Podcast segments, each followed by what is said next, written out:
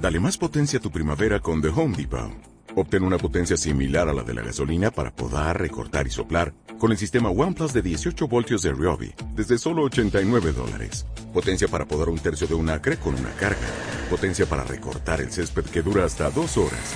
Y fuerza de soplado de 110 millas por hora.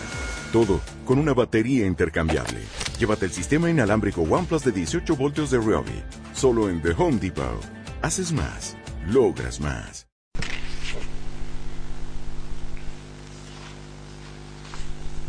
El Señor esté con vosotros. Lectura del Santo Evangelio según San Marcos.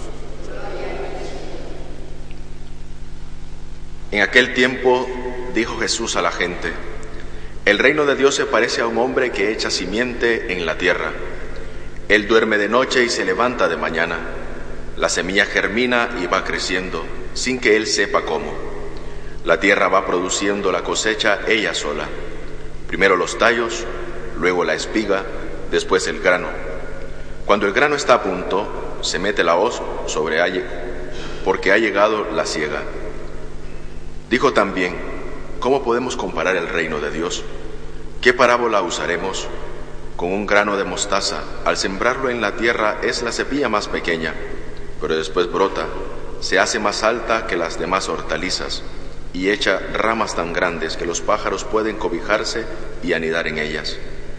Con muchas parábolas parecidas les exponía la palabra, acomodándose a su entender. Todo se lo exponía con parábolas, pero a sus discípulos se lo explicaba en privado. Palabra del Señor.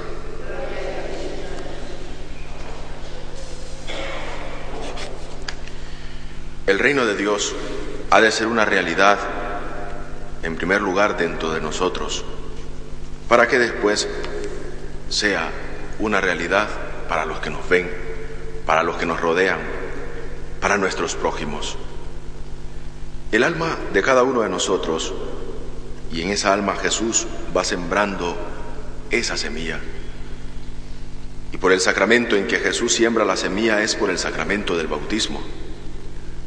Y a nosotros nos capacita de la gracia, de la santidad y de la verdad. Porque si nosotros estamos buscando siempre el actuar y el querer de Dios en nuestra vida, no habrá dificultad para que la gracia de Dios se manifieste. Como el sembrador siembra, pero ya no vuelve a otra cosa más que una vez que sembrado el hecho, ya después la tierra se encarga de germinar. La semilla de la palabra de Dios cae en nuestro corazón pero nosotros somos quienes rompemos con la gracia de esa, que esa semilla crezca y dé los frutos que verdaderamente Dios está esperando de nosotros. La gracia es la que nos da a nosotros la oportunidad de poder actuar de acuerdo a la voluntad de Dios, buscando la santidad y sobre todo viviendo en la verdad. El reino de Dios es la verdad.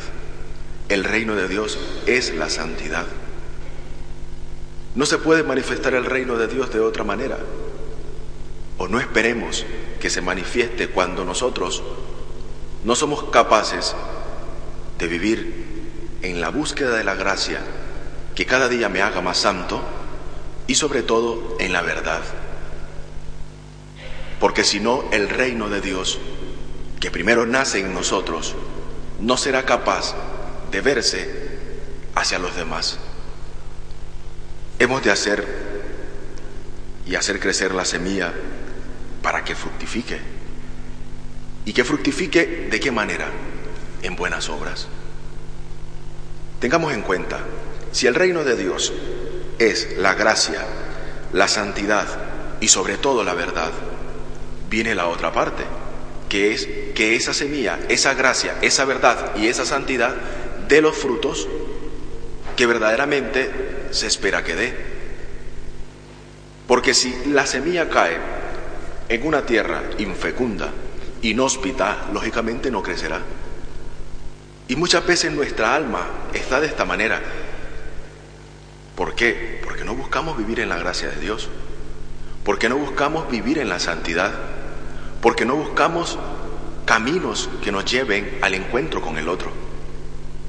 Por eso, la obligación de nosotros, siguiendo esa pedagogía, es que si hemos encontrado la santidad, vivimos la gracia y vivimos la verdad, eso nos obliga a nosotros a otro paso más importante, que es que esta semilla de los frutos buenos, y estos frutos buenos son que el servicio, la caridad, la amabilidad, la generosidad, una semilla que no da frutos, lógicamente, no sirve.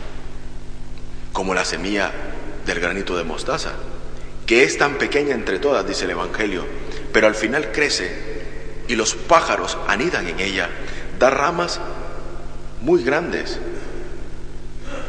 Hermanos, a nosotros nos van a señalar por nuestro antitestimonio, pero nunca nos van a señalar por tratar de ser buenos cristianos. Al árbol que da más fruto es al árbol que más se apalea. Al árbol que verdaderamente da los frutos que se espera y frutos apetitosos como son la santidad, la verdad y la gracia, al que van a paliar. Es al que van a ver incómodo, es al que van a ver como verdaderamente estorba. ¿Por qué? Porque nosotros estamos llamados a hacer el reino de Dios presente en el hoy y en el ahora de nuestras vidas. No estoy diciendo nada nuevo. Vivir en la gracia que el bautismo nos da a nosotros, buscar la santidad que el Señor nos ofrece y vivir siempre en la verdad, siendo capaces de ser caritativos, amables, disponibles.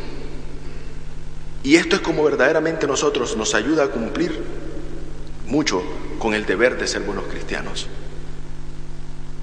Si dentro de nosotros no existe fruto de buenas obras, somos estériles y seremos arrancados y echados al horno, porque no estamos dando los frutos que el Señor nos está pidiendo, porque no somos capaces que en nuestras ramas, que en nuestro testimonio aniden los pájaros.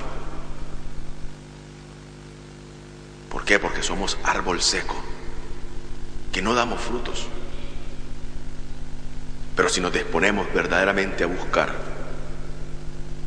la santidad, que es difícil, que no es fácil, pero quien se pone en camino en búsqueda de la santidad la encuentra.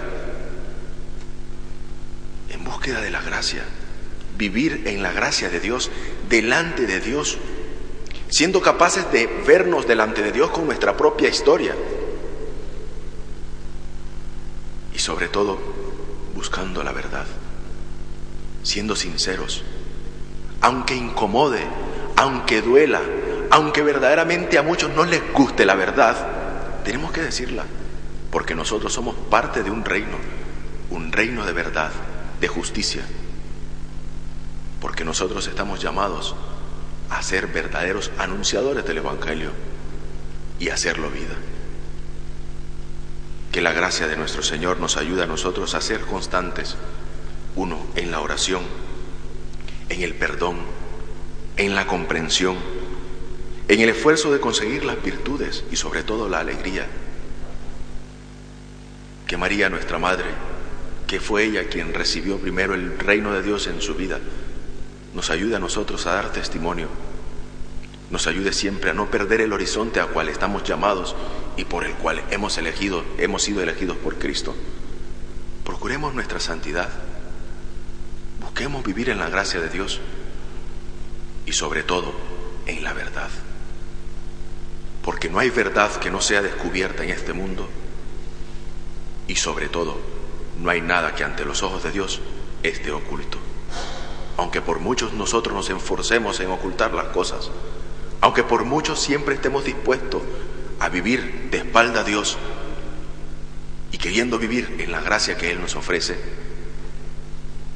lógicamente, a Dios no le engañamos.